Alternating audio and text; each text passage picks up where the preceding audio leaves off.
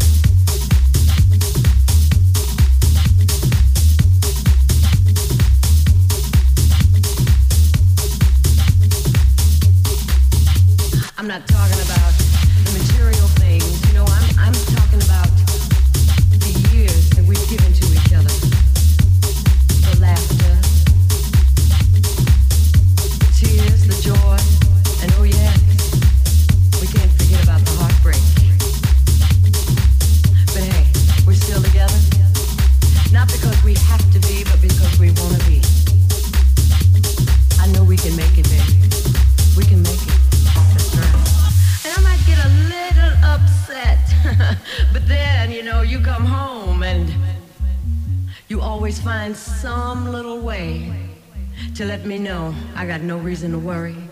Oh, yeah. I know you love me. I need you. That's right. Yeah, I need you. I need more time with you. I need time with your arms around me. More times to appreciate each other. That's what we need together. And more time for all those little things that we do for each other. Because you know, little things add up. That's right. They make big things. It's all those little things that can make a woman feel so special, so loved and so adored. And you do that. Yeah. You can make me feel